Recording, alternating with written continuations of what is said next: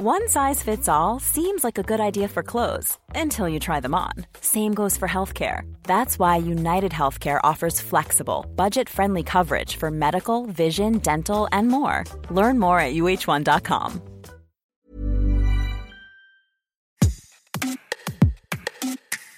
En France, qu'on soit une femme riche ou pauvre, on va utiliser plus ou moins la contraception.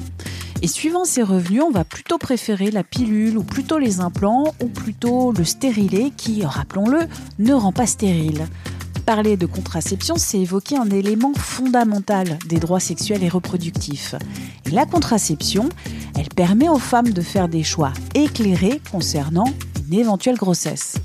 Vous écoutez Minute Papillon, je suis Anne-Laetitia Béraud et mon invité du jour est Juliette Congy, chercheuse à l'Institut national d'études démographiques, l'INED. Elle est docteure en santé publique et épidémiologie. Juliette Congy a écrit une étude qui porte sur près de 15 millions de femmes de 15 à 49 ans en France en 2019. Cette étude s'intéresse aux moyens de contraception des femmes. Tout d'abord, en France, comment ça se passe pour se faire rembourser son moyen de contraception? Il y a l'assurance maladie qui va rembourser un certain nombre euh, de contraceptifs. Et pour identifier les femmes à faible revenu dans mon étude, puisque je travaillais sur les données de l'assurance maladie, c'est important parce qu'il y a une partie euh, complémentaire, il y a un reste à charge quand on se fait rembourser un contraceptif avec une partie qui va être remboursée par la sécurité sociale et une partie de reste à charge qui va soit être payée par euh, la personne qui vient chercher le contraceptif, soit être remboursée par la mutuelle. Et pour les femmes qui vont bénéficier de la CMUC, donc de cette euh, de cette mutuelle pour les femmes euh, à faible revenu, ça va agir comme une mutuelle et en fait l'intégralité va être remboursée pour la femme. Donc il y aura pas de, de reste à charge à payer par elle et donc il y a un accès qui va être entièrement remboursé et malgré cet accès entièrement remboursé, on observe des différences d'utilisation. Même si les soins de santé en France ils sont remboursés, les femmes les plus pauvres utilisent moins de contraceptifs que les autres. À l'international, on observait euh, que euh, les femmes qui avaient des niveaux socio-économiques moins élevés avaient une utilisation plus faible des contraceptifs et euh, donc euh, dans le contexte français où il y a des contraceptifs qui vont être remboursés, on voulait euh, voir si la suppression de la barrière financière annulait ces écarts d'utilisation. Et en fait, on voit que sur les contraceptifs remboursés, c'est pas le cas. Donc il y a d'autres barrières qui pourraient qui pourraient exister. Et donc sur ça, on a un certain nombre d'hypothèses qui peuvent être évoquées. Quelles seraient les raisons pour lesquelles ces femmes les plus pauvres utilisent moins de contraceptifs j'ai, à partir de euh, la littérature scientifique existante, euh, émis un certain nombre d'hypothèses, mais euh, ça reste, ça reste l'état d'hypothèse. Mais ça pourrait être euh, une difficulté à maintenir la couverture maladie, parce que pour bénéficier de la CMUC, donc de cette mutuelle pour les femmes à faible revenu, en fait, faut la renouveler. Et donc du coup, c'est quelque chose qui va être à faire régulièrement. Donc c'est pas quelque chose qui va être maintenu dans le temps sans condition. Et également, pour obtenir un contraceptif remboursé, il va falloir euh, obtenir une prescription donc euh, d'un professionnel de, santé. C'est cet accès aussi euh, aux professionnels de santé qui est potentiellement plus compliqué. Certains médecins qui vont refuser ces patients de CMUC, il y a des raisons qui vont être économiques puisqu'avec les patients de CMUC, ils sont pas autorisés à faire de dépassement d'honoraires, donc il y a des pertes de ce côté-là.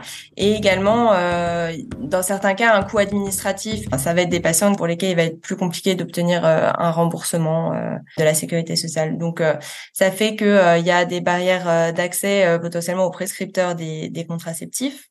Est-ce qu'il y aurait d'autres raisons? Pour les, les femmes de niveau socio-économique plus faible, va y avoir des difficultés d'accès aux spécialistes en général et aux gynécologues. Donc ça, c'est pas que pas que en France, et un accès plus simple aux généralistes.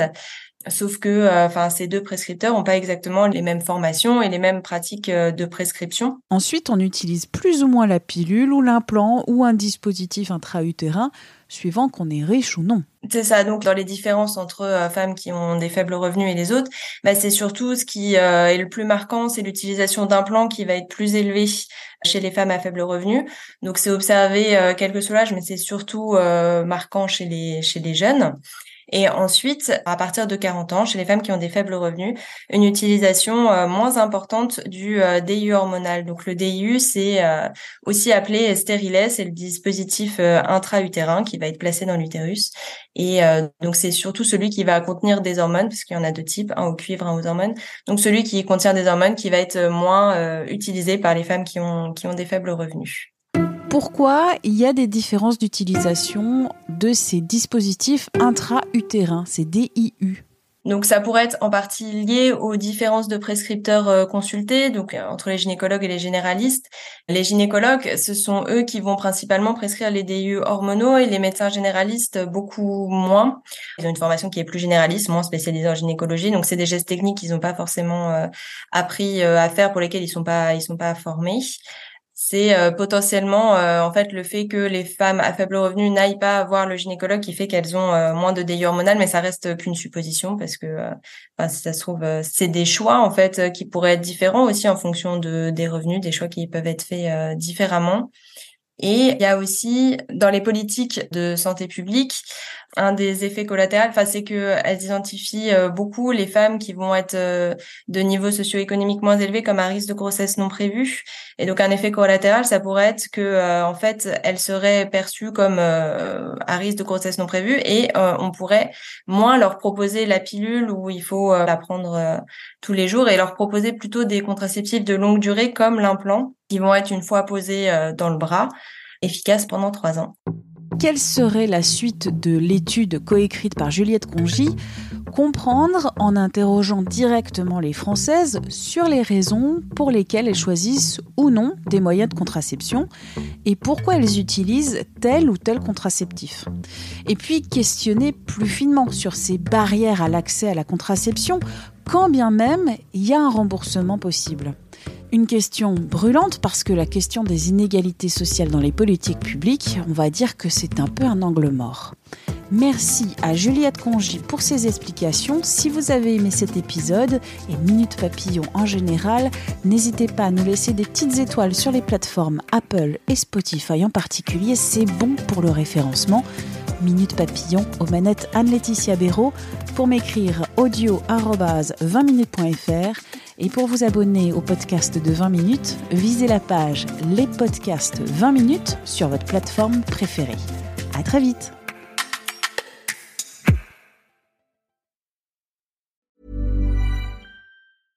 Mom deserves the best, and there's no better place to shop for Mother's Day than Whole Foods Market. They're your destination for unbeatable savings, from premium gifts to show-stopping flowers and irresistible desserts. Start by saving 33% with Prime on all body care and candles. Then get a 15-stem bunch of tulips for just $9.99 each with Prime. Round out Mom's menu with festive rosé, irresistible berry chantilly cake, and more special treats. Come celebrate Mother's Day at Whole Foods Market. Mom deserves the best, and there's no better place to shop for Mother's Day than Whole Foods Market. They're your destination for unbeatable savings, from premium gifts to show-stopping flowers and irresistible desserts. Start by saving 33% with Prime on all body care and candles. Then get a 15-stem bunch of tulips for just $9.99 each with Prime. Round out Mom's menu with festive rosé, irresistible berry chantilly cake, and more special treats. Come celebrate Mother's Day at Whole Foods Market On ne va pas se quitter comme ça. Vous avez aimé cet épisode? Sportif, généraliste, sexo ou scientifique, varié mais toujours bien informé. Découvrez les autres podcasts de la rédaction 20 minutes sur votre application d'écoute préférée ou directement sur podcast au pluriel.20minutes.fr. Et merci de nous avoir écoutés.